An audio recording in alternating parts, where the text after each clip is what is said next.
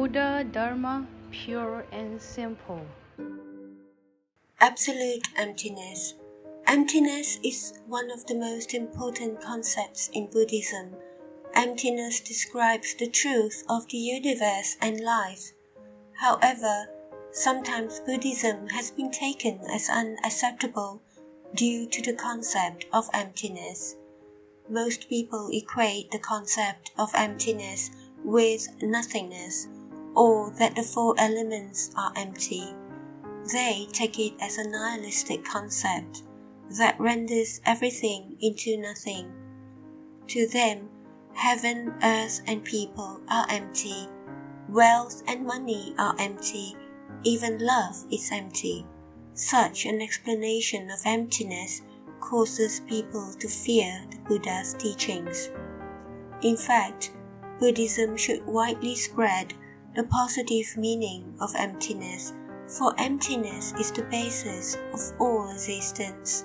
Only when there is emptiness, there is existence. For example, if there is no empty land, how can we construct a building?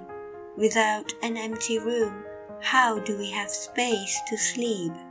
If there is no empty cropland, where can crops and plants grow? How can we live at all? Furthermore, if there is no empty space or air, how can we survive? If our stomach and nostrils are not empty, how can we stay alive? Emptiness allows our survival, existence, and possession of things. Emptiness contains all phenomena because it is so vast Without emptiness, how can anything exist? Moreover, without any space in the living room, where does the sofa go? Without any space in the dining room, where does the dining table go?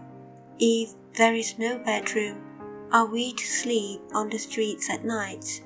Even sleeping on the streets requires an empty space for us to lie on. Therefore, Emptiness is indispensable to life. To drink tea, an empty cup is needed. To eat food, an empty bowl is needed. To sit, an empty seat is needed. Money can fit in one's pocket only when it is empty. An office desk requires an empty spot for it before we can start working. Without emptiness, our life is forced into a dead end.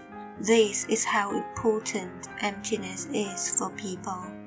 Some people go to court to fight over a small piece of land or an empty space.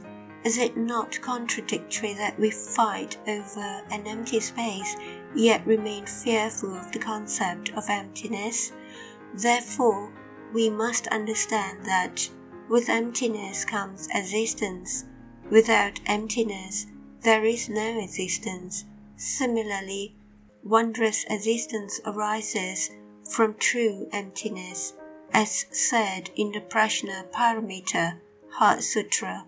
Form is emptiness, emptiness is form. Emptiness and existence are non dual. Existence can only arise from emptiness.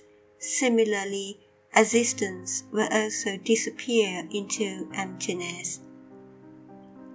Buddhism discusses absolute emptiness, in which absolute means it is the ultimate, extreme, or final. A total of 18 aspects of emptiness are discussed in Buddhism. Some examples include internal emptiness, external emptiness, internal and external emptiness, emptiness of emptiness, great emptiness, ultimate emptiness, conditioned emptiness, unconditioned emptiness, and absolute emptiness. To clarify, even when we have realized the emptiness of the concept of the six sense organs, internal emptiness, or the six sense objects, external emptiness, or both, internal and external emptiness, this is still not the ultimate realization. We also need to realize the empty nature of our understanding of emptiness.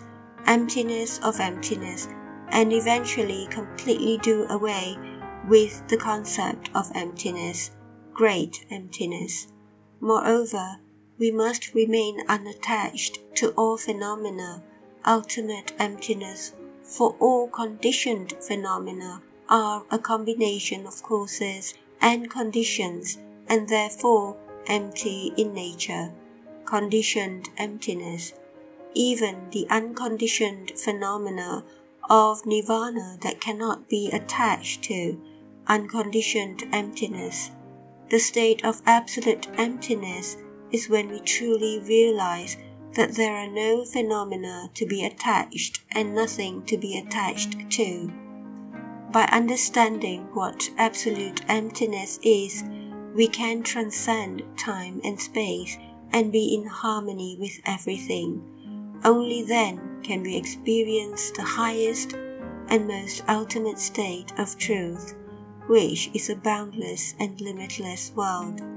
This is similar to Amitabha's infinite lights and infinite life, where time and space have no limits. As such, is true emptiness and wondrous existence not great? Please tune in same time next week as we meet on air.